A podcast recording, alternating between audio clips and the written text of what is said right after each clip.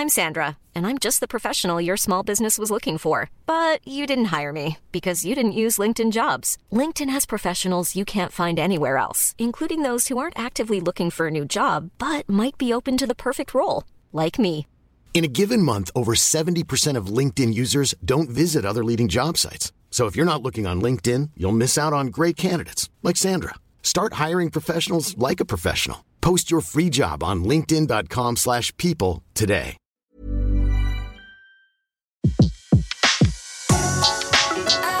Le meilleur de séances radio est maintenant sur We Love Cinéma. Vous écoutez La Grande Séance, l'émission 100% cinéma en live sur Séance Radio. Bonsoir et bienvenue dans la grande séance de ce début du mois de juin. Je suis Antoine Julien et je suis très heureux d'animer cette émission. Bien évidemment, vous retrouverez Bruno Kras dans la prochaine grande séance qui aura lieu le 15 juin. Avec moi sur ce plateau, nos indispensables blogueurs, Anaïs Bernot de critiquefilm.fr et cinénerd.fr. Bonsoir. Bonjour. Alexis Yomet de filmosphère.com et CloneWeb. Bonjour Antoine. Bonjour. Et du non moins indispensable, Antoine Cyr, notre spécialiste des classiques du cinéma. Bonjour. Notre invité aujourd'hui est le réalisateur Eric Laven, qui sort aujourd'hui son nouveau film, Retour chez ma mère. Euh, N'hésitez pas, chers auditeurs, à interagir, nous appeler, poser des questions. Nicolas Balazar, bonjour. Bonsoir à tous. Pouvez-vous nous dire comment intervenir dans l'émission pour intervenir et poser vos questions et réagir en direct pendant l'émission, c'est sur Twitter Séance Radio avec le hashtag La Grande Séance et sur notre page Facebook. Merci Nicolas. Au sommaire de cette émission, les tops et les flops français et américains, les coups de cœur et coups de gueule de nos blogueurs, Antoine Cyr qui nous parlera du documentaire de Bertrand Tavernier consacré au cinéma français. Côté événement, nous aurons la chance d'avoir au téléphone Sophie Dulac, la fondatrice et présidente du Champs-Élysées Film Festival qui fête sa cinquième édition, et bien sûr notre débat, et on compte sur vous, chers auditeurs, pour intervenir sur un sujet qui fâche. Pourquoi existe-t-il un tel fossé entre la critique et le public vis-à-vis de la comédie française? Et je crois que notre invité Eric Laven aura son mot à dire là-dessus. Et pour conclure cette émission, notre traditionnel blind test sur la pluie au cinéma. On ne pouvait pas rêver meilleur sujet d'actualité. On se retrouve dans un instant pour les tops et les flops. La Grande Séance, le box-office. Alors côté top français, c'en est un, on peut le dire. Le dernier film de Bruno Dumont, Maloute, euh, qui totalise en à peine trois semaines 400 000 entrées. Euh, le film est sorti le 13 mai en plein festival de Cannes. Il était en compétition. Alors c'est de très loin le plus gros score de Bruno Dumont. Vous n'avez pas vraiment habitué à des sommets du box-office. C'est plutôt pas mal quand même pour un film euh, qui a été diversement reçu. C'est le moins qu'on puisse dire. Je pense que c'est le casting et puis en plus les coques qu'il y a eu à Cannes qui a permis au film de marcher tout de suite dès la première semaine puis de continuer encore un petit, un petit bonhomme de chemin sur la deuxième. Moi, j'avais l'impression qu'il était même un petit peu attendu avant Cannes. Euh, dès les annonces de euh, sa présence à Cannes, euh, les gens en attendaient énormément. Oui, puis il faut rappeler le casting à Fabrice Lucchini, notamment Juliette Binoche, ça a évidemment contribué au succès du film. Côté français en flop, par contre, c'est un peu une surprise, c'est le film de Laurent Tirard, Un homme à la hauteur, sorti début mai, c'était un peu l'événement français de ce mois, 633 000 entrées en un petit mois. Euh, Pour Jean Dujardin, euh, c'est une déconvenue. Euh, Même chose pour Virginie Efira. Le film a été quand même assez tièdement reçu. Comment vous expliquez ce score quand même très très décevant? Moi, j'ai trouvé que la bande-annonce était déjà pas très. euh, elle vendait pas beaucoup de rêves en fait. Je sais pas si le sujet a parlé à beaucoup de gens. Ça faisait pas trop euh, comédie romantique. euh, on savait pas trop à quoi s'attendre en voyant le film. Est-ce que c'était vraiment une comédie? Est-ce que c'était une comédie romantique? Euh, Est-ce que ça allait être drôle euh, de, de, de se moquer de cette histoire de différence entre les deux Euh, Ouais, mais le film réunissait quand même le, quasiment le casting pour le le plus casting, bankable ouais. du moment. Mm, Virginie Efira, Jean Dujardin. Bah, euh, ce, qui est, ce qui est un peu dramatique, c'est que après son Oscar du meilleur acteur, euh, là Jean Dujardin enchaîne euh, échec sur échec, alors que Mm. normalement il vend les projets sur son nom. Euh, là le prochain qu'on on on attend plus ou moins de lui, c'est Brise de Nice 3, Mmh, étant donné sort, qu'il a- euh, qui a cassé le septembre 2 prochain. qui sort en Ouais, septembre prochain. ouais. Est-ce que ça fonctionnera ou est-ce que ça continuera les, cette suite d'échecs Euh, On ne sait pas. Mais... Après, il est pas mauvais dans les films. C'est-à-dire qu'il faut, faut bien remettre les choses en place. C'est-à-dire que dans Un homme à la hauteur, que ce soit Virginie Efira ou Ils euh, Jean de Jardin, très ils bons sont tous les deux, Très hein. bons. Moi, je les ai Ah trouvés ouais, vraiment ouais, très ils bons. les fonctionnent très bien, ouais. Après, effectivement, c'est des échecs. C'est pas spécialement des films qui sont très bien reçus et euh, parfois des vrais flops euh, commerciaux. Alors en vrai flop, là, là pour le coup, il est conséquent. Euh, c'est un film de Lola Doyon. Je sais pas si vous l'avez vu, qui s'appelle Le Voyage de Fanny, qui est sorti en plein festival de Cannes. 60 000 entrées en 12 jours. Oh, Là, c'est un peu la catastrophe. Il faut dire que c'était peut-être un peu euh, risqué de sortir un film difficile, enfin sur, sur son sujet, hein, puisque ça, ça se passe pendant la guerre de, euh, de, Seconde de Guerre 40, mondiale. hein, sur la Seconde Mm. Guerre mondiale. Euh, Paris des distributeurs ratés là. Bah après, euh, à croire que le sujet ne vend plus, puisqu'il y avait eu euh, l'an dernier en mai Fais ce qui te plaît. Oui. qui était sorti euh, en échec, octobre, qui euh, était un échec cuisant alors qu'il avait eu un gros budget, normalement en plus une grosse promotion tout autour, et pourtant ça a été un échec euh, cuisant. Alors- Après, ne jamais sortir. euh, Enfin, c'est toujours risqué de sortir pendant euh, le festival de Cannes un film, euh, surtout Ouais, un sur- petit sur- film surtout avec si euh, on peu n'est de pas au distribution, festival ouais. de Cannes, Ouais, donc voilà. exactement. Euh, côté américain, alors il est inusable, c'est son 43e film, et pourtant Woody Allen est toujours au top. Café Society totalise 670 000 entrées en près de 3 semaines. Euh, c'est une régularité euh, incroyable, Antoine Cyr. Oui, bah, Woody Allen euh, exploite un filon qui est à la fois celui qu'il maîtrise le mieux, qui est celui de la nostalgie, hein, parce que sur l'ensemble des, films de Woody Allen, le nombre de films qui racontent l'histoire d'un petit enfant juif de New York qui part à la conquête du grand monde, ou qui écoute la radio, ou qui est amoureux, et le tout dans des années qui se situent entre les années 1930 et, et 1950, c'est quand même une très grande partie de, de la carrière de, de Woody Allen. Et en plus, là, il joue sur un filon euh, qui est en ce moment quand même assez à la mode, euh, qui est le, le filon des, des grandes périodes de, de l'âge d'or hollywoodien. Euh, on a le film des frères Cohen qui est aussi sur cette période. On a un film qui a pas énormément de succès, mais qui est quand même très sympa euh, sur sur cette période aussi, qui est, qui est Dalton Trumbo. Mais mais celui qui qui, qui maîtrise le mieux le, le, le grand maître de la nostalgie américaine au cinéma aujourd'hui, c'est vraiment Woody Allen. D'accord euh, Oui. avec ce- cet accueil Alors rappelons que le film a fait l'ouverture du Festival de Cannes, hein, ce qui l'a quand même pas Oui. mal aidé. Voilà. Et casting, Kristen Stewart, Jesse Eisenberg, euh, Ouais. les gens ils sont allés les yeux fermés. Bah, le casting fonctionne très bien. Il était déjà à Cannes l'an dernier avec L'homme irrationnel en, en- hors compétition. Là encore, il revient donc euh, en ouverture. Mais moi, le film, j'ai été complètement cueilli, que ce soit la photo de Vittorio Storaro, Ouais, c'est un est des plus beaux films de Woody Allen esthétiquement. hein, et c'est tourné, une et tourné en numérique pour le coup. Ouais. Donc c'est un peu la première fois aussi pour Woody Allen tourné en numérique. Et en plus, même la musique, euh, juste euh, la bande sonore qui, est, qui est inusable. Alors en flop euh, américain, alors là c'est un flop euh, conséquent aussi, c'est le film de Gary Marshall, Joyeuse fête des mères, qui est sorti le 25 mai, 108 000 entrées en 5 jours sur plus de 300 copies. Euh, c'est un échec cuisant. Alors est-ce que ce film marque définitivement la fin du règne de Julia Roberts? Rappelons que Julia Roberts joue dans ce film aux côtés de Jennifer Aniston et de quelques acteurs euh, aussi de renom, mais là c'est quand même un flop énorme. Ouais, après, je pense pas que ce soit lié à Julia Roberts en particulier. C'est euh, typiquement le genre de comédie américaine. Je pense qu'il en sort des dizaines et des dizaines euh, aux États-Unis, euh, des comme ça, tout le temps. Et chez nous, il y en a très peu au final qui sortent de ce style-là. Et je pense que c'est pas un genre qui est vraiment vraiment adoré des Français. et on a, on, on se précipite pas pour aller voir ce genre de film au cinéma, en tout cas. Ça, c'est sûr. Ah, Parce que ça a vraiment un humour particulier, mais Ouais. le sortir sur 300 copies en France, c'est un peu suicidaire. Ouais. Oui, et en plus, euh, Julia Roberts avait sorti juste avant euh, Money Monster, euh, le Oui, film de Jodie Foster avec George Clooney, qui euh, ne brille euh, pas non plus euh, particulièrement. Euh, dans quelques instants, on va se retrouver euh, pour euh, le mot d'Antoine Cyr. La grande séance, le mot d'Antoine Cyr. Alors Antoine, euh, rebonjour. Euh, vous voulez nous parler euh, du documentaire de Bertrand Tavernier euh, qui s'intitule Voyage à travers le cinéma français. Alors c'est un documentaire fleuve hein, de 3 heures qui sortira le 12 octobre euh, et qui a été projeté hier soir en avant-première au cinéma Les Fauvettes dans le cadre de la reprise de Cannes Classique. Vous rappelez rapidement ce que c'est que Cannes Classique, c'est une section de qui est pendant le festival de Cannes de grands films restaurés. Voilà, c'est là où le film de Tavernier a eu sa première mondiale. Il était donc hier soir, je crois, avec euh, Thierry Frémaux. Je voudrais juste vous citer cette citation de Tavernier que je trouve très belle et qui euh, sans doute résume bien son film. Il dit à propos du voyage à travers le cinéma français, je voudrais que ce film soit un acte de gratitude envers tous ceux, cinéastes, scénaristes, acteurs et musiciens, qui ont surgi dans ma vie. La mémoire réchauffe ce film, c'est un peu de charbon pour les nuits d'hiver. Antoine. Absolument. Et alors, on, on comprend mieux euh, la, la, la, force euh, émotionnelle et, pourquoi il y a, tant d'émotions dans la, manière dont, Tavernier parle du cinéma français. Parce qu'en fait, bon, bah, ce voyage euh, au cœur du cinéma français ressemble quand même un peu dans son esprit et dans son intention à ce que Scorsese a fait avec le cinéma euh, américain et avec le, cinéma italien d'ailleurs.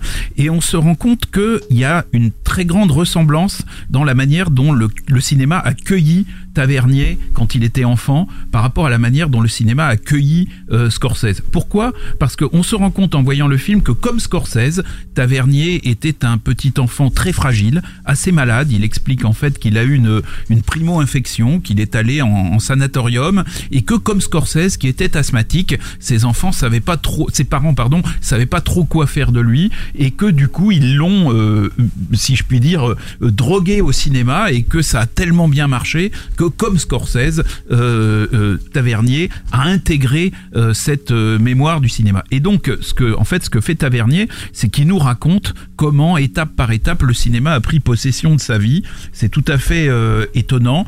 Et, chaque regard est très intéressant. Par exemple, sur Jacques Becker, il nous montre comment la capacité, il nous montre la capacité de Becker à faire vivre les, personnages à l'intérieur de l'intrigue. On dit voilà un cinéaste qui ressemble à certains cinéastes américains, mais la manière dont chaque personnage a sa vie propre est tout à fait euh, passionnante. Pour Gabin, il nous montre comment Gabin, on a tendance Gabin à dire il fait du Gabin, c'est Gabin qui arrive. Eh ben en fait non, Gabin fait pas du Gabin. Gabin fait tout le temps quelque chose de différent. Et, il nous montre preuve à l'appui comment Gabin s'approprie euh, la, posture d'un aristocrate, le métier d'un cuisinier, d'un prolétaire, etc. C'est tout à fait étonnant et, c'est tout à fait euh, fascinant.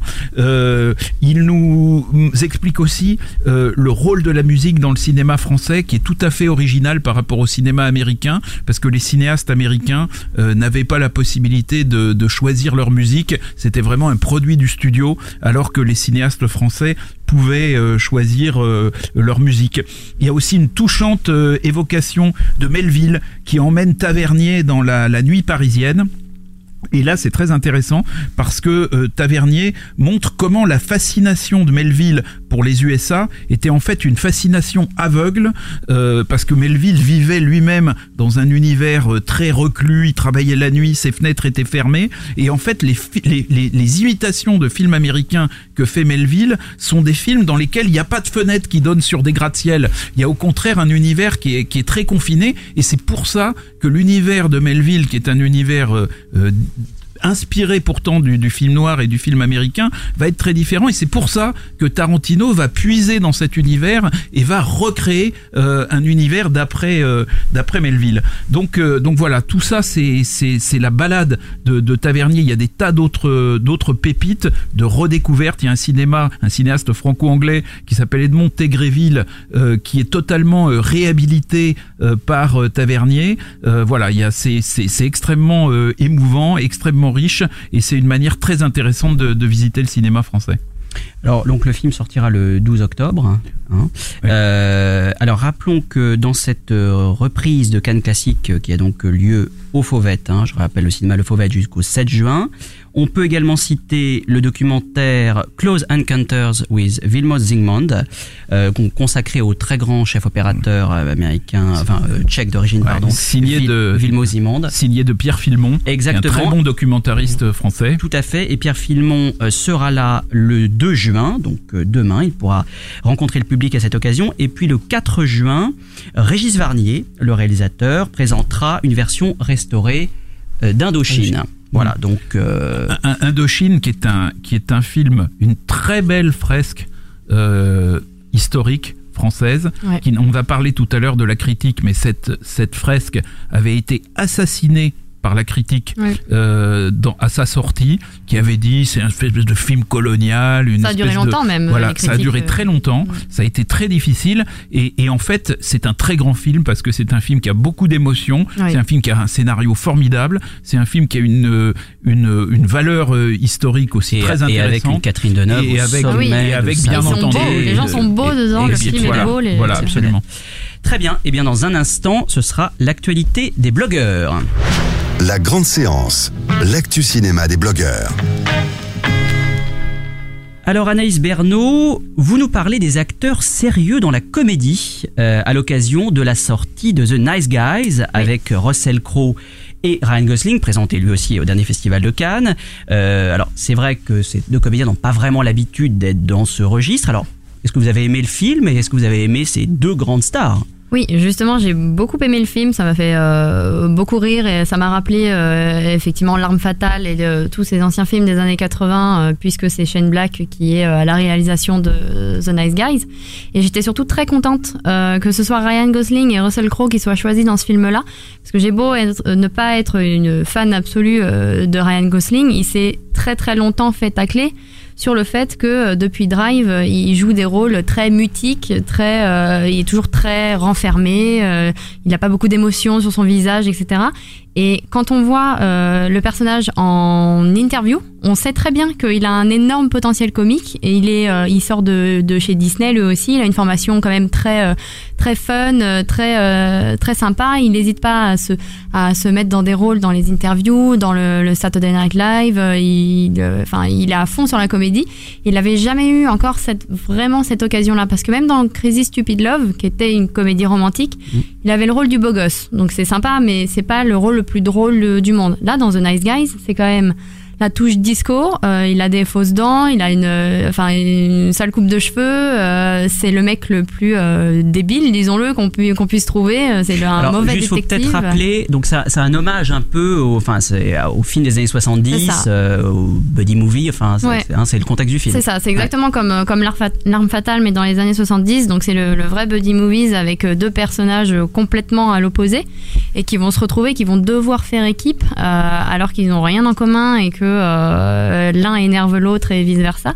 Et euh, ça donne lieu évidemment à plein de quiproquos et de scènes euh, bien bien drôles entre les deux. Et là, que ce soit Russell Crowe ou Ryan Gosling, je trouve qu'ils exploitent à fond leur potentiel comique, Euh, que ce soit du comique de, situation, que ce soit de l'absurde. Enfin, franchement, ils y vont à fond, ils se lâchent et on sent que ça leur a fait plaisir. Et je trouve ça vraiment bien qu'on ait confié ces rôles-là à ces deux personnages-là, parce que je pense que eux aussi avaient envie de tester ça depuis longtemps. Parce que c'est vrai qu'au cinéma, euh, c'est valable en France aussi, hein, mais euh, la comédie, un acteur de comédie a du mal à se voir confier des rôles euh, vraiment dramatiques. Il va falloir passer par une épreuve et faire ses preuves vraiment pour un, acteur de comédie.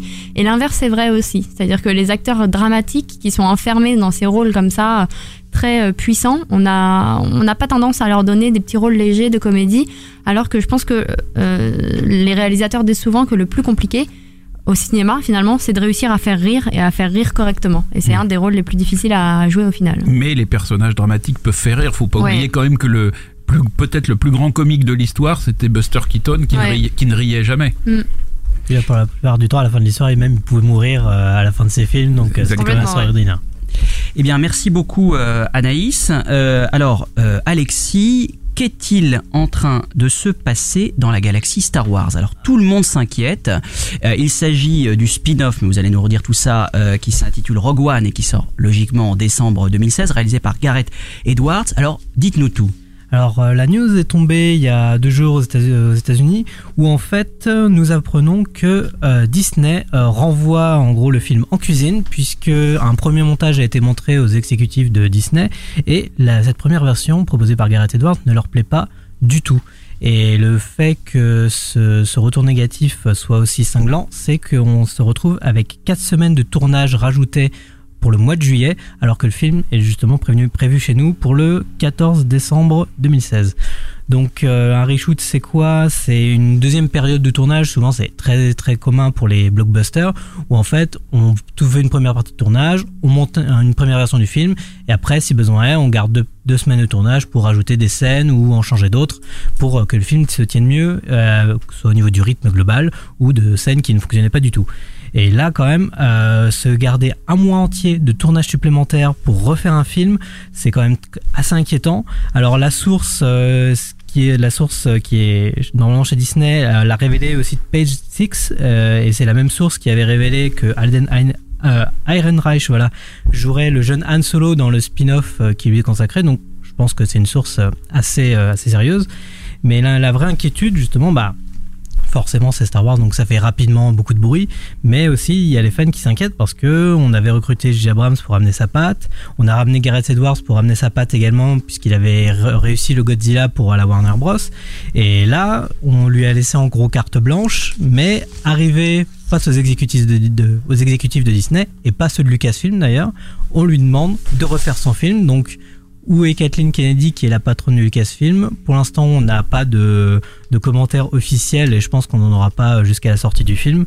Mais c'est un peu inquiétant, sachant qu'il y a un an, enfin un an et un mois tout juste, il y avait euh, le réalisateur Josh Trank qui était tout simplement viré euh, d'un projet d'un autre projet de spin-off de Star Wars, car euh, son comportement sur le tournage des 4 Fantastiques qui était sorti l'an dernier, ça s'était plutôt mal tourné. Donc on l'avait évincé rapidement du projet. Donc, euh, quid euh, des auteurs euh, qu'on nous promet sur Star Wars? Donc inquiétude légitime ou, il, faut, il faut attendre? Il faut attendre. De toute façon, il faudra voir le, résultat final, mais c'est curieux quand même de savoir comment ça se passe derrière et savoir qu'est-ce qu'on aura au final. Parce que, euh, bon, Star Wars Episode 7, ça a fonctionné au niveau du box-office, mais ça n'a pas satisfait tout le monde. Donc après, Rogue One nous promettait un petit peu un autre, euh, un autre ton, une autre tonalité. Et là, on va pour nous ramener vers une tonalité de Star Wars Episode 7. Donc c'est compliqué de savoir sur quel pied danser. Eh bien, affaire à suivre. Moi, j'en profite pour vous indiquer un un coup de cœur, oui. Euh, un film qui sort aujourd'hui. Euh, vous avez peut-être vu qui s'appelle Apprentice euh, de Bo John Fong, un film singapourien présenté à un certain regard lors du dernier festival de Cannes, qui traite d'un sujet lourd, la peine de mort à Singapour, mais à travers le point de vue du bourreau. ce qui est rarement montré à l'écran. Alors le film est, imparfait, il se perd un peu dans des digressions psychologiques, mais, mais, mais il, il recèle une ambiguïté intéressante à mon avis, à découvrir dès aujourd'hui sur les écrans. Et on se retrouve dans un instant avec notre invité Eric Lavenne. La grande séance, l'interview. Eric Lavenne, bonjour. Bonsoir. Euh, merci. Bonjour. bonsoir. Merci beaucoup d'être euh, avec nous euh, pour parler donc de ce film Retour chez ma mère, votre sixième long métrage, après notamment Incognito, Barbecue, Bienvenue à bord et quelques autres. Film interprété par Josiane Balasco, Alexandra Lamy et Mathilde Seigné, donc qui sort sur tous les écrans aujourd'hui. Alors, je vais pitcher rapidement hein, l'histoire de, de Stéphanie, jouée par Alexandra Lamy, qui est contrainte de retourner chez sa mère après que son cabinet et fait faillite. Sa mère, Josiane Balasco donc, qui a perdu son mari un an plus tôt, est ravie de l'accueillir, mais sa fille va devoir euh, prendre sur elle, c'est le moins qu'on puisse dire, pour supporter euh, cette nouvelle vie à deux. Alors, il y a 15 ans, euh, Étienne Chatiliez nous proposait Tanguy, sur un garçon de 28 ans qui voulait rester chez ses parents. Cette fois, vous nous racontez le retour d'une quadragénaire chez sa mère. Alors, est-ce que c'est un changement d'époque? Ah bah c'est oui, c'est un changement d'époque. Déjà, c'est beaucoup moins gai parce que euh, ce qu'on appelait la génération Tanguy, c'était un choix assumé de la part des, des, vieux adolescents de rester chez leurs parents, ça les arrangeait. Alors que là, maintenant, ce qu'on appelle avec ce nom qui semble léger, mais la situation ne l'est pas, la génération boomerang, ce sont des adultes qui sont obligés de revenir, obligés de revenir vivre chez leurs parents, euh, généralement suite à un divorce, une perte d'emploi, des problèmes d'argent. Et en France actuellement, il y a 410 000 adultes qui sont retournés vivre chez leurs parents. Donc c'est euh, c'était l'occasion pour moi en fait de, de, parler de la famille et euh, de, de voilà de, je m'étais occupé j'avais parlé des amis dans mon film précédent qui s'appelait Barbecue là j'avais envie de m'intéresser à la famille et ce petit événement du retour d'une fille chez sa mère ça me permettait de d'aborder ce sujet. Alors c'est aussi un film sur la famille, voilà. Euh, clairement. Est-ce que c'est un thème qui vous est particulièrement cher? Bah, ça m'est cher un peu, un peu comme tout le monde. C'est-à-dire que dans la vie, vous enlevez les amis, la famille, euh, la bouffe, l'amour, euh, il reste plus Ouais, grand-chose. il reste plus grand-chose. Donc voilà, j'ai- j'ai- donc là, c'est, j'avais envie de parler de la famille. Puis la famille, c'est quelque chose un peu, euh, euh, quelque chose de terrible, parce qu'à la fois c'est un socle indispensable. On aime notre famille et en même temps, c'est souvent des, mo- des moments très douloureux. Euh, je me suis aperçu en, en interrogeant des personnes qui vivaient ce type de situation. Donc, euh, ils me disaient que ce qui est terrible, c'est d'abord géographiquement parlant, vous êtes en état d'échec puisque vous n'avez pas de raison de revenir dans votre chambre d'enfant. Vous ne savez pas comment vous comporter éventuellement par rapport à, vos parents euh, qui, euh, qui ma- maintenant vous êtes adulte. Et puis surtout, euh, c'est vraiment une double peine parce que le reste de la fratrie, donc les frères et sœurs, vous reprochent de squatter chez papa et maman. C'est-à-dire que mais vous êtes perdant partout. Et c'est donc euh, l'occasion pour Mathilde Seigné, qui était assez jalouse de sa, de sa sœur Alexandra. Alexandra est en position de faiblesse et euh, Mathilde va en profiter pour lui en mettre plein la tête. Et vous remarquerez très souvent que on a des, et encore une fois, euh, je fais pas le malin parce que ça a dû m'arriver aussi, on a parfois des mots extrêmement durs en famille, même des mots qu'on n'a pas avec les amis. Des choses qui sont, mais qui sont vraiment terribles. Et en même temps, c'est ce qu'on a de plus cher. Enfin, c'est très, très ambivalent. Mais alors, ça n'empêche pas quand même ces, cette réunion, enfin des, des scènes vraiment euh, drôles. Et il y a une scène en particulier de dîner qui est un peu au cœur du film, euh, dans laquelle Josiane Balasco reçoit ses enfants à dîner pour leur annoncer qu'elle a un homme dans sa vie. Mais alors c'est ça qui est vraiment, enfin ce qui est le comique du film, c'est que son comportement est un peu étrange parce qu'elle n'ose pas leur dire, elle ne sait pas comment leur annoncer la nouvelle. Si tant est si bien que, la, euh, que les filles, enfin ces filles, croient qu'elle a été atteinte d'Alzheimer. Euh, D'où une succession de malentendus et de quiproquos cocasses. Alors vraiment la scène fonctionne très très bien et je voulais savoir comment vous aviez travaillé avec vos comédiens euh, pour que cette scène soit aussi euh, efficace à la fois dans le côté un peu pathétique de la situation et en même temps le, comique qui nous saute aux yeux. Alors, en fait, c'est d'abord, enfin, tout est toujours dans l'écriture. C'est-à-dire que il faut que la scène soit correct- correctement écrite, qu'elle ne sente pas le papier. Parce qu'en fait, quand vous faites un film, il y a, vous faites plusieurs versions du scénario qui ne sont pas des versions destinées à améliorer le scénario, mais qui sont des versions destinées aux différentes personnes qui vont le lire. Vous qui êtes journaliste, vous savez, avant de plaire à votre public, faut plaire, faut plaire au rédacteur en chef. Et donc moi, je fais des, versions successives pour les financiers, pour certains comédiens, pour et ensuite je c'est parfois une autre, une toute autre version euh, quand on arrive sur le plateau. Pourquoi? Parce qu'il faut que ça sente, que ça sente pas le papier, que ça fasse vraie vie. Ensuite, on a euh, des lectures de plus en plus. euh, si on rentre dans le dans le domaine technique, moi je suis, je n'aime pas du tout ce qu'on appelle les italiennes. Les italiennes qui sont, voilà, on va jouer à plat. En fait, c'est horrible parce que vous avez toujours un malin bien évidemment qui va jouer le truc parce que jouer un truc à plat, quelque chose qui est destiné à être joué ça ne sert à rien de le lire à plat. De temps en temps je vois des j'ai vu des making of parce que je, suis- je, je ne suis pas sur le plateau de mes, mes confrères mais je vois des making of où les mecs euh, font je t'aime oui moi aussi attention je vais te tuer tu vas non, mais, de- ça, mais ça ne sert que mais ça ne sert à rien. Si c'est pour si c'est juste pour montrer qu'il y a des mots écrits oui. Donc je fais des lectures où c'est joué. Et je vais même aller plus loin puisque j'ai une une série qui sort sur M6 euh, à la rentrée qui s'appelle euh, Les Beaux Malaises, une adaptation d'un format canadien avec Franck Dubosc et Anne-Marie Vin notamment. Et là, comme c'était de la, la télé et que on n'a pas le même temps, je voulais gagner du temps et j'ai fait un truc, c'est que j'ai fait véritablement venir les comédiens et j'ai fait jouer les séquences. Mais jouer les séquences, c'est-à-dire que c'est pas une histoire de texte su, genre de choses. C'est-à-dire que demain, c'est comme si on tournait, sauf qu'on ne tourne pas. Et du coup, quand euh, quelques jours plus tard, on s'est mis à tourner, c'est comme si on était à la tr- quatrième ou cinquième prise. En plus, ça permet, puisque euh, la technique, moi j'associe énormément la technique, euh, mes cadreurs ou mon chef-op, euh, même les mecs du son, à ces répétitions, de manière à ce qu'on voit comment on va se placer, comment on va chorégraphier le truc. Puisque un dîner de famille, là en l'occurrence il y avait euh, cinq, cinq, cinq ou six personnages, cinq personnages, six, je sais plus. On n'est pas, euh, on, n'est pas, j'ai rien contre la télé, mais les anciens téléfilms, genre de choses, euh, il suffit pas de faire des chants contre chants. C'est-à-dire que surtout si vous avez un dîner qui va être relativement long, là en l'occurrence, il doit durer dans le film peut-être 20, 20, plus de 20, 20 ou 25 minutes. Donc en fait, de manière imperceptible, vous avez des choses. Par exemple, plus la tension monte, plus je suis serré sur mes comédiens. Il y a des mouvements de des mouvements de caméra qu'on essaye de faire pour rendre tout fluide. C'est-à-dire qu'il n'y a pas que le texte, il y a aussi la manière dont ça va être filmé, sans faire d'effet, puisque encore une fois, euh, c'est ce que j'ai eu, j'ai reçu un- une fois un conseil euh, de la part d'Edouard Molinaro, la première fois que je devais faire un film, et il m'a dit euh, toi, tu as une chance. Moi, je n'en ai pas du tout de la réalisation. J'étais dans l'écriture, je faisais de la pub, j'étais même commercial dans la pub. Il m'a dit, tu ne n'as pas peur d'être jugé par tes pairs, PAIRS. Ça veut dire que je ne fais pas d'effets techniques inutiles. Quand je vois des jeunes réalisateurs qui sont tout fiers de faire un plan de séquence de 10 minutes, machin chose, parfois ça justifie. 9 fois sur 10, ça se justifie pas. Et j'ai envie de dire, bah, tu vas bien te faire chier au montage. Mais alors, Enfin, excusez-moi, je, je, je, je- je mais c'est bien, digresse, digresse. très bien que vous parliez de montage parce que il y a quelque chose qui me frappe dans le film et qui frappe dans toute bonne comédie, c'est le rythme. Et sur cette scène-là en particulier, qui est donc assez longue, vous l'avez dit, 20-25 minutes, euh, vous avez le sens du rythme. Et ça, c'est fondamental en comédie. Voilà, alors Hein c'est surtout les comédiens qui ont le sens du rythme.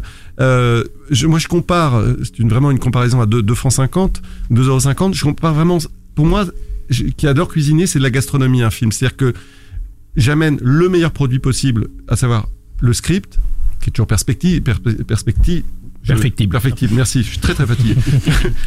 c'est parce que j'ai eu les chiffres de, de- de la journée.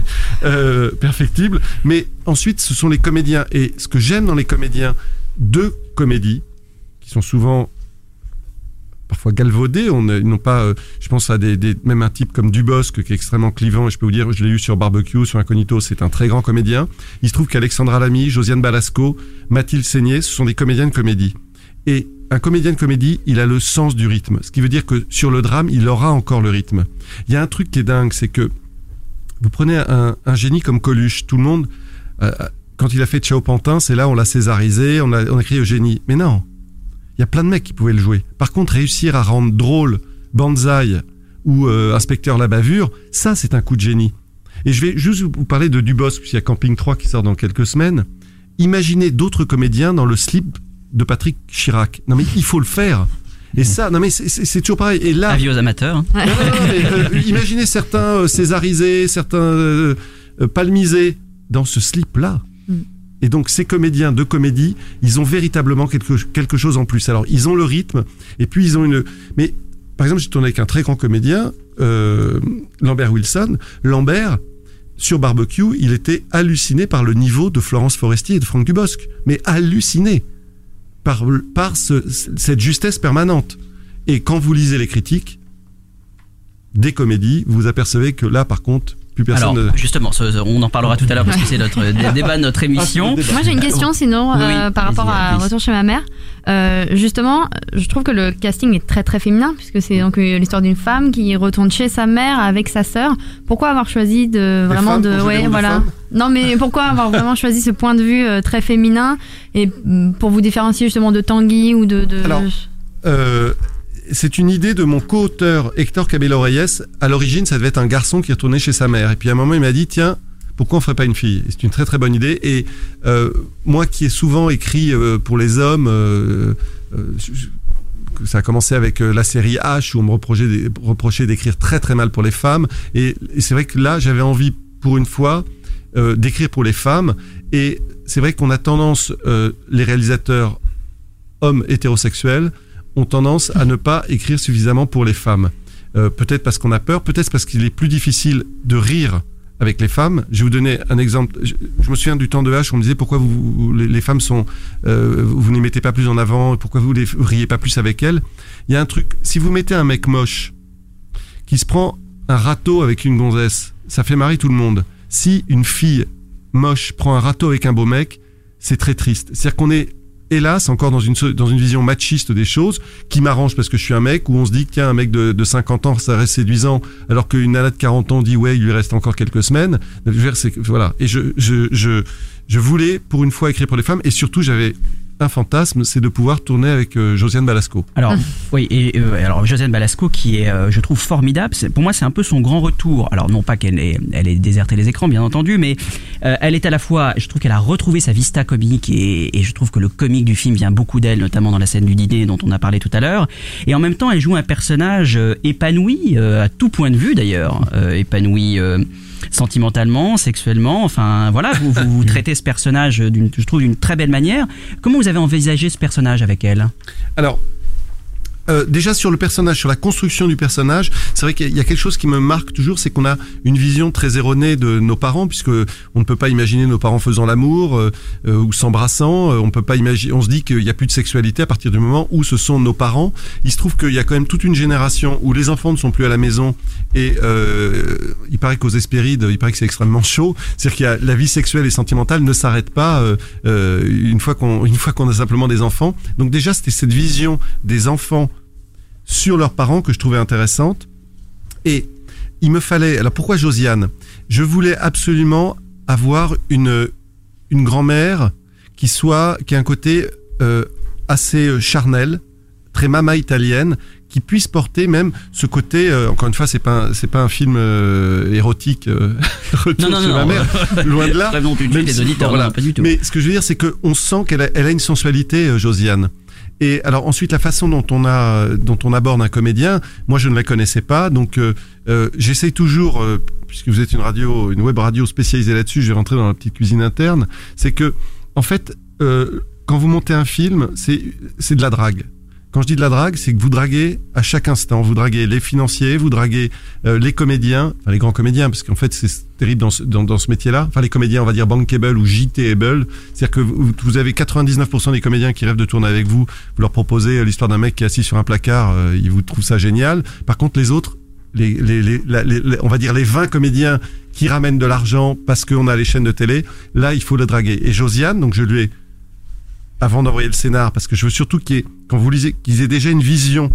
Donc j'essaye de la rencontrer toujours avant et de remettre. Voilà, donc vous avez intérêt de la faire marrer et tout. Bon, ça s'est bien passé. Je suis allé chez Josiane, on a passé deux heures, on s'est bien amusé. Déjà, ça permet. Elle voit quel style. J'en vois. J'en vois parfois. Euh, je vous explique hein, tout ce que je fais. Un, DVD de mes films, mais pas n'importe lequel. C'est-à-dire que j'ai euh, ou ça peut être un des trucs que j'ai fait pour la télé. C'est-à-dire que je vois voilà, ce qui peut, elle peut se dire, voilà, ça, ça peut me faire marrer ou ça, ça peut m'intéresser. Et ensuite, le rôle avec les comédiens, moi, je, je leur parle du personnage et bizarrement, j'interfère assez peu. C'est-à-dire que je considère que le comédien, il faut pas, voilà, il faut pas tout gâcher. Je parlais tout à l'heure de, de, de, la cuisine, c'est que si, si vous êtes tous cuisiniers, je vais pas aller vous dire ce qu'il faut faire parce que justement vous allez amener quelque chose en plus. Si jamais je vois que c'est pas du tout ce que je veux, je rectifierai le truc. Mais Josiane, j'ai pas passé des heures à lui parler du rôle. C'est-à-dire qu'une fois que je, je, lui ai dit voilà, ma, euh, parce que c'est très inspiré de ma mère, sauf la double vie mais ou alors vraiment ma mère est très forte. Mais euh, voilà, je, je, cherche pas à en parler trop. Je veux que les, les comédiens s'emparent du truc et c'est à moi ensuite à rectifier de manière à ce qu'il y ait un raccord global sur euh, l'humeur du personnage. Voilà. Mais généralement, avec des bons comédiens intelligents, euh, tout sonne juste. Eh ben, écoutez, c'est une méthode qui marche parfaitement. Euh, Eric Lavenne, on se retrouve. Vous restez avec nous. On se retrouve dans quelques instants.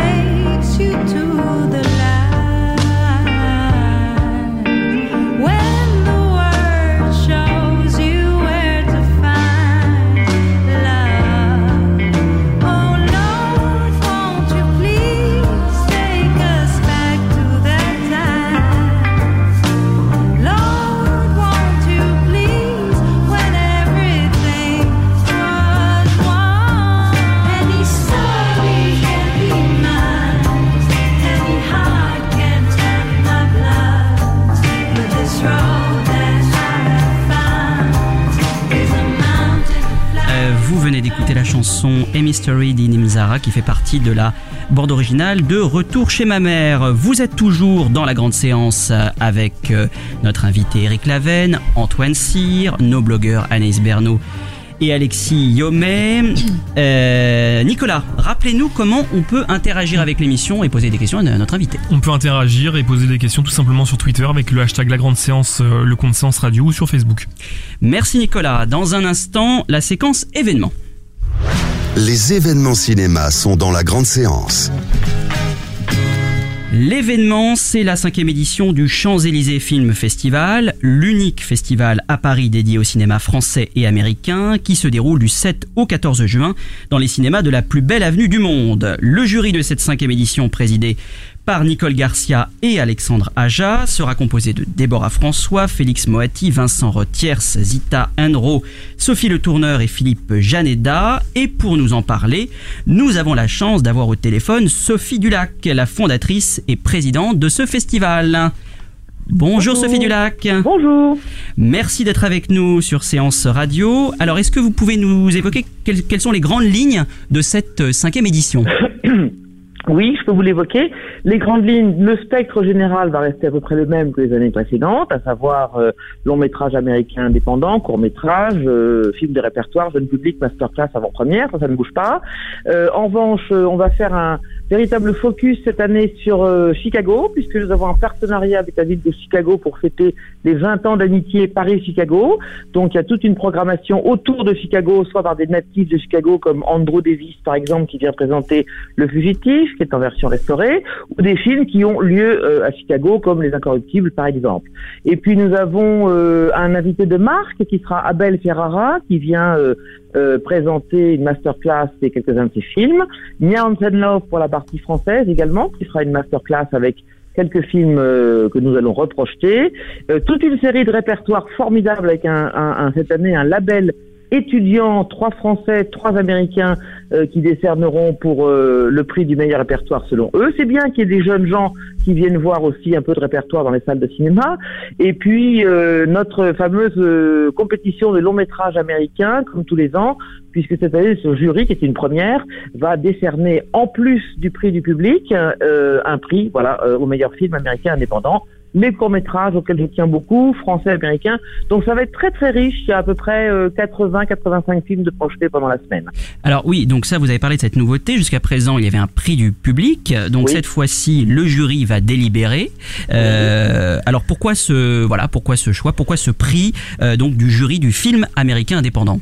Bah, parce que euh, comme euh, la partie euh, qui me concerne professionnelle consiste à montrer aussi à des distributeurs euh, et producteurs français du cinéma américain euh, indépendant pour que éventuellement ils puissent euh, rentrer, comme on dit dans le jargon, rentrer sur les films, le fait qu'il y ait un label jury de professionnels en plus du public, je pense peut servir et peut crédibiliser encore plus l'envie d'un distributeur de rentrer sur un film. Sur les cinq ans qui viennent de se passer, quatre ans, il y a à peu près quand même quatre, euh, trois ou quatre films qui ont trouvé distributeur français. Donc c'est plutôt une bonne chose. Donc voilà, je trouve que c'est bien. En plus, c'est un jury de jeunes talents montants, puisque ce sont des, des jeunes acteurs qui ont tous ou quasiment tous été soit nommés, soit primés euh, pour leur euh, pour euh, leur carrière. Donc c'est bien, je trouve, qu'il y ait ce jury présidé par Nicole Garcia et Alexandre Aja. Voilà, c'était euh, une nouveauté intéressante. Un duo vraiment intéressant parce que pour le coup, Oui. représentatif de, de deux cinémas Oui. qui ne se côtoient pas beaucoup d'habitude. C'est un petit peu le but en fait, si vous voulez. C'est d'une part montrer au public français un cinéma qu'ils n'auront sans doute jamais l'occasion de voir et encore moins sur les Champs-Élysées. C'est important le lieu quand même, hein, parce que pour moi c'est important les Champs-Élysées. Et puis surtout cette rencontre de, de, Nicole et de, Alexandre. Alexandre, pour ceux qui le connaissent, bon, pour moi un des jeunes grands maîtres du cinéma de genre quand même hein, aujourd'hui, mais qui travaille beaucoup aux États-Unis. Donc pour moi l'intérêt c'est la passerelle France-Amérique. Et Nicole, Nicole qui est pour moi alors là pour le coup euh, quelqu'un d'extraordinaire, de, de grande classe, très élégante et en même temps très professionnelle. Donc voilà, je trouve que c'est bien d'avoir ce côté un petit peu euh, différent, mais que pendant une semaine ils vont se, bah, ils vont se, ils vont travailler ensemble. Oui, Nicole Garcia, euh, rappelons-le, qui a fait l'actualité très récemment récemment, hein, puisqu'elle Oui, a présenté son dernier film en compétition au Festival de Cannes, euh, Mal de Absolument. Pierre. Euh, Oui. Vous nous disiez, euh, voilà, à quel point les Champs-Élysées étaient importants pour vous. Pourquoi ce lieu si emblématique de la capitale Alors, vous venez de dire le mot, vous venez de dire le mot emblématique, c'est-à-dire que c'est effectivement pour moi un lieu qui, qui est quand même appelé toujours la plus belle avenue du monde, qui est connu du monde entier, qui représente Paris et surtout pour les Américains, et, et sur lequel il se passe rien ou plus rien sur le plan culturel. Voilà, c'est devenu un lieu de passage. Il reste huit salles de cinéma alors que il y a quelques années il y en avait plus de 30 sur les Champs-Élysées. Donc euh, il me paraissait absolument indispensable de redorer un petit peu sans prétention l'image de marque des Champs-Élysées, de faire venir ou revenir sur les champs euh, une clientèle qui avait vraiment euh, disparu et changé complètement de quartier, et en même temps, et cette année qui plus est, être une alternative un peu culturelle à l'Euro qui va démarrer le 10, le 10 juin, puisqu'on est en plein dedans. Donc voilà, il y a des gens qui n'aiment pas le football, qui pourront aussi venir voir du cinéma euh, sur les Champs-Élysées, et je trouve que c'est bien parce que euh, c'est une magnifique avenue, et c'est dommage qu'il se passe rien euh, sur le plan culturel. Et un grand festival international, pour moi, devait se passer sur les Champs-Élysées avec le concept de unité de lieu, de temps et d'action. Tout se passe au même endroit. Un peu la croisette sans les palmiers et la mer, si vous voulez. Oui, il faudra bien rappeler que oui, tous les cinémas hein, de, de la plus belle avenue du monde sont concernés par l'opération. Euh, une autre, euh, un autre argument sans doute aussi pour donner envie au public de découvrir ces films, c'est que la plupart de ces films de la compétition, euh, on ne pourra peut-être pas les découvrir puisque certains ne sortiront pas en salle. Donc c'est une occasion euh, presque unique de découvrir le cinéma indépendant américain qui a quand même de plus en plus de mal à, à s'exporter. Voilà, c'est ça, c'est exactement ça. C'est-à-dire que c'est montrer en- au public français un cinéma qu'ils n'auront sans doute jamais l'occasion de voir, comme je l'ai dit précédemment. Et c'est vrai que maintenant, aujourd'hui, le cinéma américain est très très présent en France, mais au niveau euh, de ce qu'on appelle des blockbusters, très très rarement sur des cinémas américains indépendants. Et donc, si vous voulez, en plus des producteurs qui viennent souvent se faire produire en France, hein, parce qu'ils ont beaucoup de mal aux États-Unis à produire leurs films indépendants. Donc oui, c'est l'occasion rêvée, et très franchement, c'est des très très très très jolis films. Euh, J'ai une question pour vous, de Antoine Cyr. Euh, en- Bonjour. En début, en début d'année, il y a le festival de, de Sundance, qui est le grand festival du, du cinéma américain indépendant. C'est là que vous faites votre marché, ou est-ce que votre euh, votre programmation est, est un peu euh, indépendante, ou est-ce que même on, peut voir des films pré-Sundance euh, au festival? Non, je fais pas mon marché. Alors, euh, les premières années, j'ai été euh, deux fois à Los Angeles et une fois à Sundance parce qu'il fallait quand même que je rencontre un petit peu tous les gros distributeurs et vendeurs pour qu'ils connaissent euh, mon festival et que euh, nous, nous créions des liens. Euh, maintenant, euh, si vous voulez, on a une plateforme avec un appel à films sur le sur le site et je dois dire qu'avec les liens que nous avons créés avec ces gens-là, qui sont des gens formidables, je dois dire, on a on a maintenant les films, on nous propose directement les films. Les réalisateurs souvent nous proposent eux-mêmes les films euh, sur notre plateforme. Donc en définitive, ça vient un petit peu de partout et, et euh, il y en a quelques quelques-uns qui ont été à Sundance effectivement qu'on peut récupérer, quelques-uns à Tribeca parce que Tribeca c'est en avril aussi. Donc euh, donc c'est avant nous. Donc on, on, on fait notre petit marché festival euh, comme ça. Eh bien, Sophie Dulac, merci beaucoup d'avoir été avec nous en direct sur Séance Radio et on vous souhaite tout le meilleur pour ce cinquième Champs-Élysées Film Festival. Merci beaucoup. Au revoir. Au revoir. Euh, toutes les infos sur ce festival sont à retrouver sur champs-élysées-filmfestival.com et welovecinema.fr. Euh, Sophie Dulac l'a évoqué, il y a de nombreuses reprises aussi pendant ce festival. Euh, Antoine, est-ce que vous pouvez nous en dire quelques mots? Oui, euh, il y, a, y a vraiment euh, beaucoup de, de beaux films. Et on voit Missing, euh, le, le grand film américain sur la, la période Pinochet, Blue Velvet, le grand thriller de, de Lynch, euh, Qui a peur de, de Virginia Woolf, qui est un des, des plus grands Burton Taylor. Euh, et puis alors, il y a, y a pas mal de choses sur les années 60. On voit bien que le, la programmation est assez inspirée par cette période. Il y a The Endless Summer, qui est un documentaire mythique qui suit le, le périple de deux surfeurs. Euh, il y a Masculin Féminin, euh, grand film près 68 art visionnaire. Et puis il y a Un homme et une femme. Il va y avoir la, copie restaurée d'un homme et une femme. Bon, c'est quand même l'histoire d'amour fondatrice de, de Lelouch. C'est un peu la, façon de filmer qu'il avait expérimenté sur quatre films et qui n'avait pas trouvé de, distributeur, qui va là s'appliquer à une des premières histoires de famille recomposée euh, du cinéma. C'est un film qui est culte pour sa BO. C'est un film qui est culte pour Deauville et qui est culte pour les amoureux de voitures. Et et donc on va pouvoir le voir dans ce festival en, en copie restaurée. Et dans lequel joue, je crois, si on m'a bien renseigné, un certain Antoine Cyr qui joue le fils de Jean-Paul Belmondo, Non, de de Jean-Louis Jean-Louis Trintignant. Trintignant, pardon, pardonnez-moi, pardon avec le Lelouch, Jean-Louis Trintignant bien sûr, Euh, vous aviez 6 ans à l'époque, racontez-nous. Bah oui, voilà, c'est un, c'est vrai que c'est aussi un film que, que je vais revoir avec euh, pas mal d'émotion. Pour la première fois, je vais le voir dans une belle euh, belle copie parce que je l'ai vu euh, longtemps après avoir avoir tourné dedans. Mais oui, c'est c'est une histoire assez incroyable parce qu'après, je suis pas du tout de- devenu acteur. En fait, mon mon père était un, ami de Lelouch et donc à un moment, il lui a dit prête-moi ton fils. Alors mon père et, et Lelouch avaient aussi une, relation assez particulière parce que mon père faisait des, des et euh, Lelouch était un réalisateur qui travaillait pour lui. À un moment, les affaires de mon père ne marchaient pas très bien. Lelouch vient le voir en lui disant écoute, tu, tu m'as pas donné d'argent de- depuis un moment. Mon père lui dit bah non, les affaires sont pas bonnes. Et là, Lelouch lui dit mais oui, d'accord, mais tu roules quand même dans un superbe cabriolet Mercedes. et, et, et mon père lui a dit bah t'as raison, euh, je suis un salaud. Euh, prends ma Mercedes, je te la donne. Et, euh, et Lelouch est parti avec la Mercedes de, de mon père que, que donc mon père lui a donné. Et en fait, à l'époque, Lelouch avait des bureaux un peu miteux euh, qu'il n'osait pas montrer aux producteurs potentiels. On, on en revient à la drague dont on parlait tout à l'heure. Et en fait, c'est euh, il a emmené euh, ses producteurs au restaurant dans la Mercedes que mon père lui avait offerte, qui était le, le seul truc un peu beau qu'il avait. Euh, et et, et c'est euh, en les raccompagnant euh, à la fin du, du repas euh, qu'il a signé le contrat avec ses producteurs dans la Mercedes. Voilà, bah écoutez, vous avez la meilleure raison du monde pour aller revoir dans une magnifique copie restaurée euh, un homme et une femme, revoir Antoine Cyr à ses débuts.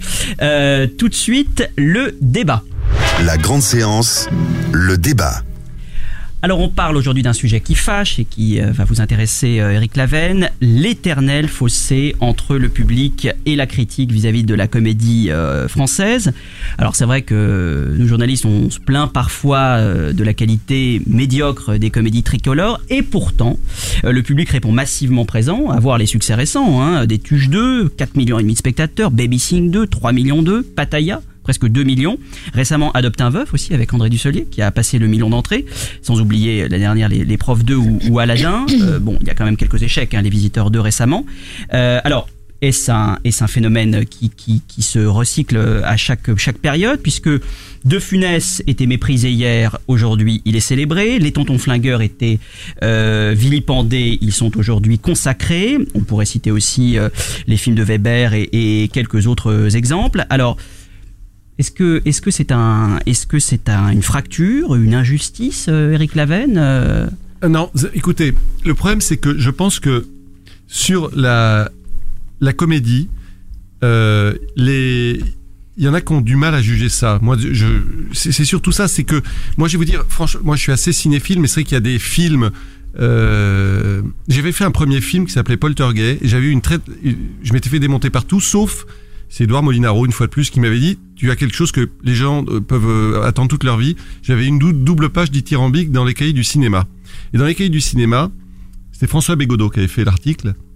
Et euh, j'ai rencontré François Bégodeau et il m'a parlé de réalisateurs. Je lui faisais penser à des réalisateurs dont je, je n'avais jamais entendu pa- pa- parler. Des- il y avait des, des Coréens, des Yougoslaves, ce genre de choses. À un moment, d'ailleurs, j'étais très gêné parce que j'ai cru qu'il, je me demandais si ça se trouve, il, il me donnait des noms de footballeurs. Donc essayé de lui proposer à boire, à manger en me disant, putain, mais si ça se trouve, il se fout de moi. Et, et j'ai vu certains films, et c'est vrai qu'il y a des films, je, vois, je, je- je suis très curieux, il y a des films, je serais incapable de faire une critique parce que je me suis emmerdé, je ne suis pas rentré dedans. Je, je sais que je ne suis pas cortexé, je n'ai pas, je n'ai pas, je, je ne peux pas parler de certaines choses. C'est comme, euh, oh, je, je vais revenir encore sur la nourriture, mais si euh, si vous aimez pas euh, les grenouilles, je vais pas vous faire manger des batra- du batracien, vous et vous demandez votre avis. Et je pense que certaines certains critiques ne sont pas équipés pour apprécier ce genre de film. Déjà, il y a une, il y a une forme, mais je veux pas critiquer les critiques parce que je, je, je, je, je comprends le, mé- le, le- le métier, c'est difficile, mais sur les comédies, je pense véritablement qu'ils viennent obligatoirement. Je vais vous donner juste, moi, sur Incognito. Je me souviens que la critique dans Libération commençait par si on m'avait dit qu'un jour je dirais du bien de Franck Dubosc. Hmm. C'est-à-dire Ouais. que les mecs viennent avec des a priori Ouais, irréels. Bien sûr. Après, le regard n'est pas forcément le même non plus. Alors là, je reviens juste au public. Euh, le public, euh, vous- y pensez forcément. Euh, quand vous écrivez euh, Retour chez ma mère et que vous le réalisez, vous pensez au public. C'est un film qui est avant tout destiné au public, sans exclure la critique non plus, mais, mais, qui, c'est- mais c'est un film euh, encore une populaire. fois, je pense que même le, le- ce qu'on appelle, encore une fois, c'est une dé- dénomination terrible, le cinéma d'auteur. Euh, Parce que euh, moi je pense que les comédies sont encore plus du cinéma d'auteur que le cinéma d'auteur, mais le cinéma, même le type qui fait un, film très pointu, mais il rêve que d'une chose, c'est d'être vu. On fait pas, mais on fait pas des journaux intimes. On sait très bien que le cinéma est une est un art, est une industrie surtout. Donc euh, j'ai- je- je- les, les types qui, qui disent les entrées ça m'intéresse pas, mais c'est faux. Euh, bien évidemment que ça intéresse les gens. Il se trouve que la, la comédie. Moi, je fais des films. Je veux dire, c'est pas que je pense au public, je pense à moi. Je fais des films que j'aimerais aller voir, mais c'est un certain type de film, mais je ne vais pas voir que ça. C'est-à-dire que quand je vais voir euh, The Revenant, je serai incapable de faire ce film et je prends un pied colossal. Mais je, dans ce domaine-là, dans ce domaine-là, dans matière de comédie, moi j'aime bien de temps en temps m'amuser euh, euh, de manière plus ou moins légère, puisqu'en fait on s'aperçoit d'une chose, on s'aperçoit d'une chose, c'est que quand vous faites rire, c'est que généralement vous avez été juste. Je fais juste une parenthèse sur Retour chez ma mère, parce qu'il y, a un- teaser qui a été repris avec un jeu de mots sur Picard. Les gens rient dans la salle pas à cause de ce jeu de mots. Ils rient dans la salle parce que les enfants pensent que leur mère a Alzheimer, on voit comme ça sa mère et donc sa mère, voilà, c'est à cause de ça. Et vous apercevez que quand vous faites rire, c'est que généralement vous avez été juste. Antoine Est-ce qu'il n'y a pas un, un peu un problème de, de- de- Enfin, le critique, c'est un intellectuel. Est-ce qu'on n'a pas, un- en tout cas, il se vit comme tel. Euh, et et est-ce qu'il n'y a pas un problème de posture spécifique à l'intellectuel français? C'est-à-dire que l'intellectuel français considère que la mélancolie est son royaume. Et, et- et- et- C'est vrai, ça. Une belle formule. Et, et il a un peu de mal, je pense, c'est en France. À- à lâcher en- prise. En France, il y a une très grande difficulté à considérer que l'intelligence euh, se développe ailleurs que dans la mélancolie. Et, et est-ce que et est-ce que c'est pas spécifique un peu aux, aux critiques français ça? Je, alors je, je pense, ah bah oui, déjà quand on voit euh, la manière dont, euh, dont les, les comiques entre guillemets américains euh, sont peuvent être oscarisés et tout, il n'y a pas du tout. On est, c'est vraiment une spécificité française qui est peut-être liée d'ailleurs à la nouvelle vague dont vous, vous évoquiez euh, tout à l'heure, où il y a eu, il y a, il y a- voilà, il y a, il y a une forme de snobisme. Puis il y a un, autre- un autre truc, c'est que le rire, vous vous mettez à nu. Si je vous mets devant votre patron et que vous, vous voyez un film stupide mais qui vous fait marrer, c'est très compliqué de rire parce qu'il va se dire mais il rit de c'est pour ça c'est que les les je, vais parler d'Incognito. Incognito, il y avait une projection presse et il y a un type qui s'appelle Christophe Carrière qui est à l'Express qui avait ouais. fait tout un truc sur euh, qui avait fait tout un truc sur en disant oui on crée des faux buzz. Par exemple, il, il, il avait sous-entendu qu'à une projection presse il y avait des figurants qui avaient été payés par pâté, vous voyez très bien Jérôme Sédou faire ça, pour rire dans la salle. C'est des trucs incroyables. Il n'y a pas de honte à rire. Et encore une fois, vous apercevez que on parlait de Balasco tout à l'heure. Balasco, elle vous teste tout de suite sur le rire. Parce que le rire, je suis désolé, c'est une forme de communication, c'est une forme de communication très intelligente. Anaïs Oui, moi je voulais ajouter euh, juste deux choses. Euh, la première, c'est que euh, là on fait le débat pourquoi il y a un fossé entre le critique et le public? Tout simplement parce que il faut pas oublier que le critique, que ce soit un blogueur ou que ce soit un journaliste, il a toujours un avis biaisé par rapport au grand public parce que le critique voit des centaines et des centaines de films par an. C'est son travail, il doit le décortiquer, il le voit pas avec le même œil qu'un public. Euh, il est parfois payé pour en dire euh, du bien ou du mal, ou même pas payé, mais euh, n'empêche qu'il dé- il décortique ça de façon différente d'un public. Et on n'a plus ce même œil et on a un décalage avec le reste du, du grand public. Et même si on essaye de se mettre à leur place et de se dire ça, ça va plaire, ça va plaire aux gens ou ça, ça va pas plaire aux gens, je pense qu'on n'aura jamais euh, un œil neuf dessus. D'autant plus que euh, les professionnels du milieu connaissent les dessous du cinéma. Et effectivement, c'était le cas avec Christophe Carrière, mais on, on Mais, connaît, euh, on connaît rien- certaines. euh, Christophe, alors, que- non, je mais- dis d'autant plus que Christophe devait penser ça. Christophe, c'est quelqu'un que je connais bien, c'est un- bon copain. Oui, oui, j'ai absolument rien contre lui, mais c'est vrai que. mais on connaît Euh, les voilà. dessous, les, distributions, les, les, enfin, la, façon dont marche le secteur. Donc, Voilà, et- euh, on n'a puis- pas le même œil, euh, on n'a pas la même approche sur une comédie, je pense. Voilà, et puis, euh, euh, sur, sur- encore une fois, moi, les critiques, il faut leur métier. Et moi, une fois que, le- une fois que mon film est fait, je n'en veux jamais à quelqu'un de ne pas Mm. aimer ce que j'ai fait. Je veux dire, On a, voilà, on- chacun a le droit d'aimer, pas aimer. Maintenant, il y a un autre truc qui est vrai. Si j'étais critique, c'est beaucoup plus compliqué de critiquer d'abord un drame, parce qu'un drame, vous, ne- vous ne cherchez pas, le rire, on l'entend ou on l'entend pas. Le drame, vous n'allez pas mesurer ça en degré lacrymal. Et puis, il y a un autre truc, c'est que dès que le thème est un peu touchy, vous n'avez pas envie de taper dessus. C'est-à-dire que si euh, vous faites, voilà, si c'est des sujets graves, c'est plus difficile de, à mon avis, de, de critiquer. Alexis.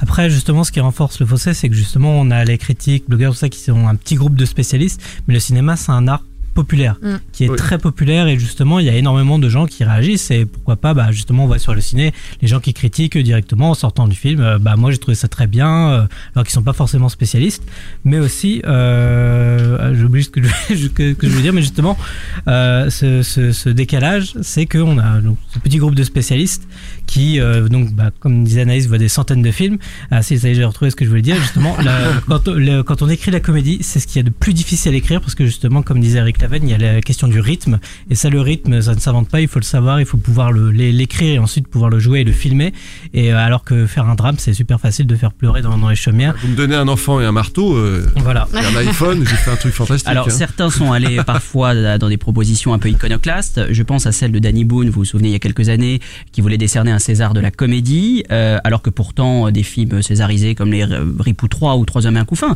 même récemment euh, le film de Guillaume Gallienne, qui est une comédie, qui a triomphé. Est-ce que vous pensez que c'était une bonne idée Oh, pff, de, séparer comme ça les, Ah ben, à ce moment-là, les il, les faudrait faire euh, le drame, le thriller, et puis en, en fait, moi je ne cherche bizarrement, même si je fais des comédies, je ne cherche pas à faire rire. Je m'explique. Par exemple, je prends un pied énorme en regardant un film de Claude Sauter, en regardant ce que fait Bakri, ce que, ce que fait Bakri Jaoui. C'est-à-dire ce qui m'intéresse, c'est le côté savoureux. Moi, dans une salle, même un truc, je ne ris pas, je suis pas un énorme rieur, mais c'est une question de saveur. Et vous prenez du plaisir. Tout ce qui m'intéresse, c'est le plaisir. Et le plaisir, ça peut être par le rire, ça peut être par le drame, ça peut être par plein de choses, par des belles images. Et si on commence maintenant à vouloir tout segmenter, je pense qu'il faut pas. Il faut que les comédies, simplement, il faut accepter, voilà, de faire rentrer, euh, euh, que les critiques soient un peu plus ouvertes, on va dire, ainsi que les votants au César sur euh, sur les comédies. Parce Voilà. que Guillaume Gallienne, non mais Guillaume Gallienne, Guillaume Gallienne, non, je, je- Guillaume Gallienne qui a un César, c'est pas parce que c'est une comédie, c'est parce que lui, il a une carte, il a la carte, comme on dit, mais puissance 10 000. Parce que moi, Eric je- Laven non, est non, en train de je- se non, faire non, ses- non, je des veux amis. pas- Non, je suis désolé, Eric Laven, Si c'est passionnant, mais on va devoir, on va devoir interrompre ce débat qui, euh, qui est extrêmement riche, et on se retrouve euh, dans un instant pour conclure cette émission. La grande séance, l'émission 100% cinéma de Séance Radio. On est passé à 100 allez, on n'a pas eu le temps malheureusement de faire ce blind test. Euh, ce sera pour une prochaine fois. Il pleuvra peut-être la prochaine fois, donc nous le referons. Euh, merci, un grand merci à Eric à d'avoir euh, partagé cette grande séance avec vous. Vous allez maintenant à la soirée chiffre, je Voilà. pense, de votre film. Donc, qu'est-ce qu'on peut vous dire? Que les tendances de l'après-midi se poursuivent. Eh ben voilà, c'est magnifique. Euh, Nicolas, est-ce que vous pouvez nous rappeler comment interagir avec l'émission? Pour euh, l'interagir avec l'émission et pour l'actualité du cinéma en général, c'est sur Twitter Sens Radio. Merci Nicolas, merci Antoine Cyr, merci à nos blogueurs Alexis Homais et Anaïs Bernot. Vous retrouverez Bruno Kras pour la prochaine grande séance qui aura lieu dans 15 jours. Il ne me reste plus qu'à vous souhaiter, chers auditeurs, une excellente soirée sur Séance Radio. Merci. C'était la grande séance, l'émission live 100% cinéma. Retrouvez Bruno Kras et toute son équipe sur Séance Radio par BNP Paribas. Retrouvez l'ensemble des contenus séances radio proposés par We Love Cinéma sur tous vos agrégateurs de podcasts.